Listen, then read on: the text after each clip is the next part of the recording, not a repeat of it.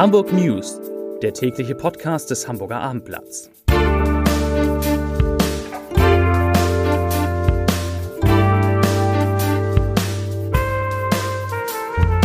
Herzlich willkommen. Mein Name ist Lars Heider und heute geht es in diesem Podcast um eine Warnung, die Hamburg Senat in Richtung Berlin sendet, wo ja morgen unter anderem ein Lockdown für die Gastronomie beschlossen werden könnte von der Bundeskanzlerin und von den Ministerpräsidentinnen und Ministerpräsidenten. Weitere Themen. Der Kultursenator fordert die Hamburger auf, weiter ins Theater und in Konzerte zu gehen. Der Bund der Steuerzahler, der regt sich auf, nämlich unter anderem über eine Brücke, die in Hamburg gebaut werden soll. Und aus dem Hafen, aus dem Hamburger Hafen gibt es tatsächlich positive Nachrichten. Zunächst aber wie immer die Top 3, die drei meistgelesenen Texte auf abendblatt.de. Auf Platz 3 Corona-Fall auf Kiezparty. Alle Gäste müssen in Quarantäne. Auf Platz 2 Schwarzbuch, wo Hamburg Steuermillionen verschwendet. Und auf Platz 1 Corona, Daniel Günther kündigt harte Kontaktbeschränkungen an. Das waren die Top 3 auf abendblatt.de. Corona, Corona, Corona, das sind natürlich heute auch, darum geht es natürlich heute auch in diesem Podcast überwiegend. Denn in Hamburg wurden an diesem Dienstag 300 Neuinfektionen mit dem Coronavirus nachgewiesen. Damit liegt die Gesamtzahl der Menschen in Hamburg, die seit Beginn der Pandemie an Covid-19 erkrankt sind, bei jetzt 12.152. Diese 300 Neuinfektionen, das sind zwar 39 Fälle weniger als am Montag, aber der Inzidenzwert, der steigt trotzdem von gestern 97,5 auf heute 102,5 Neuinfektionen pro 100.000 Einwohner in sieben Tagen. Will heißen, Hamburg hat dann zum ersten Mal auch die Schwelle von 100 Neuinfektionen überschritten. Und wenn man sich überlegt, dass wir vor kurzem noch bei unter 50 waren, da sieht man, wie schnell das geht. Und noch beunruhigender, sagen wir mal, von diesen 300 Neuinfektionen konnte nur noch bei 19 Personen herausgefunden werden, wo die sich angesteckt haben. Bei einer Person handelte es sich um, um, einen Reiserückkehrer. Die anderen 18 Personen, die haben sich im privaten Umfeld angesteckt. Aber bei den anderen 281 Fällen, da kann nicht mehr gesagt werden, wo sich die Infizierten denn infiziert haben und entsprechend können auch keine Kontaktketten nachvollzogen werden. Das bestätigte heute eine Senatssprecherin bei der Landespressekonferenz, zu der ich gleich noch komme.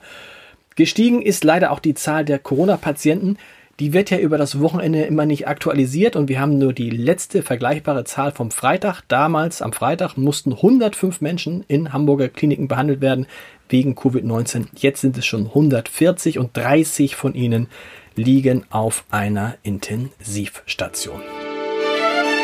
Wie gesagt, der Senat war heute wieder bei der Landespressekonferenz. Ich will nicht sagen vollständig, aber doch mit mehreren Senatoren vertreten.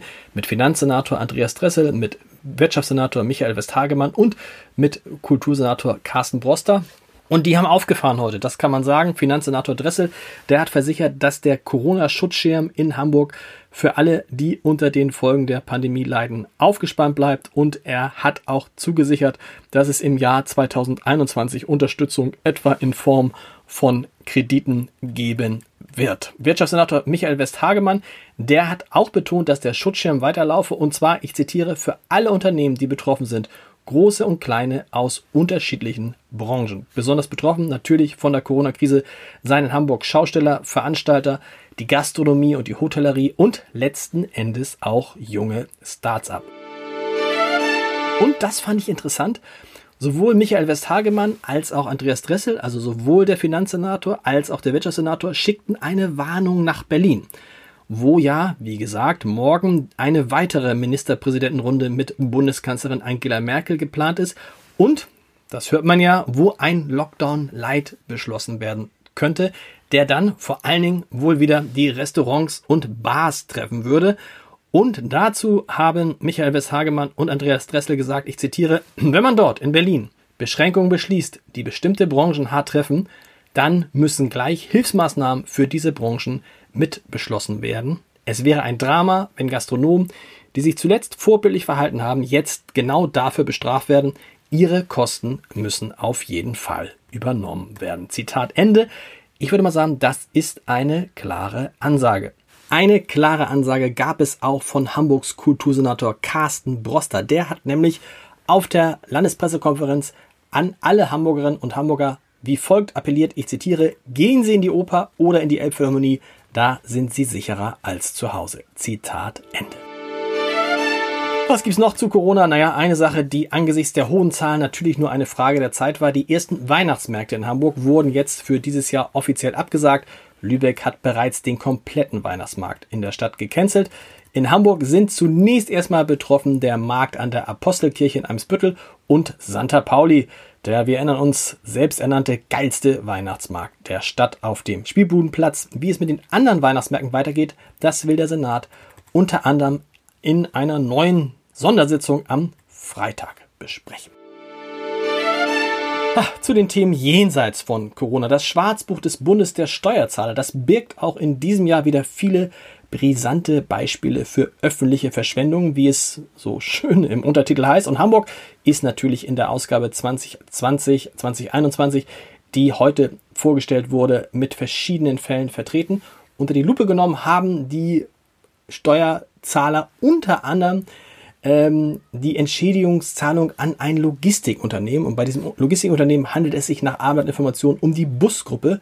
Äh, und die Stadt Hamburg hat dieser, diesem Unternehmen 118 Millionen Euro für die vorzeitige Räumung einer Hafenfläche gezahlt, obwohl in wenigen Jahren diese Hafenfläche sowieso kostenfrei äh, frei geworden wäre. Für den Bund der Steuerzahler ist das ein klarer Fall. Hier wurden 118 Millionen Euro in der Elbe versenkt. Und die Kritiker haben auch erneut eine Brücke in Barmbek im Visier, die für sie ein, ich zitiere, Mahnmal für Steuerverschwendung darstellt. Dabei geht es um den Wiederaufbau der Brücke an der Maurinenstraße. Diese soll über den Osterbeck-Kanal entstehen und Fußgängern und Fahrradfahrern zugänglich sein.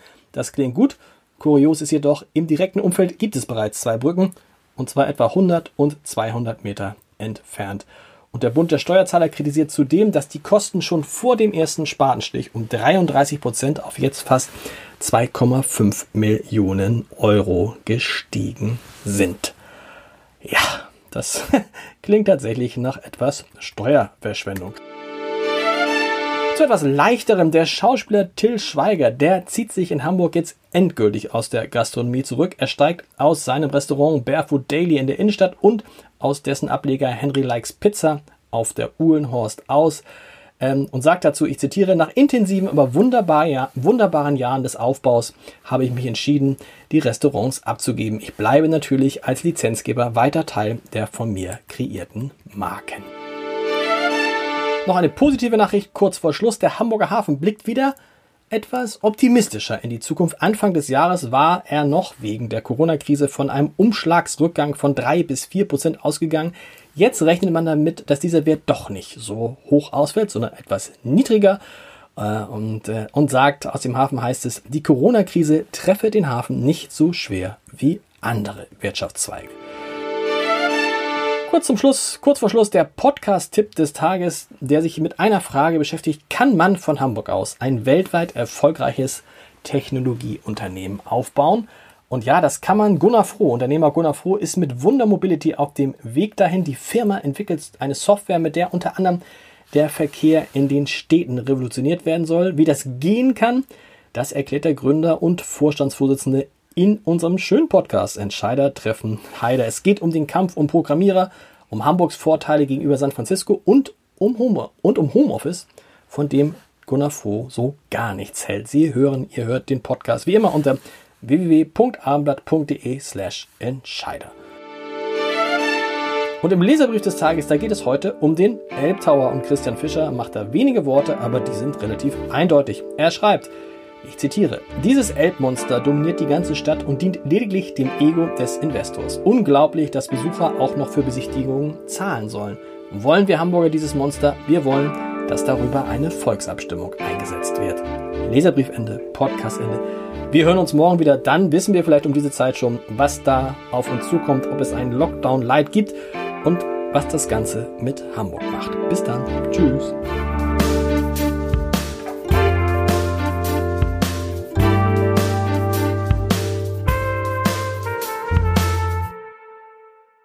Weitere Podcasts vom Hamburger Abendblatt finden Sie auf abendblatt.de slash podcast.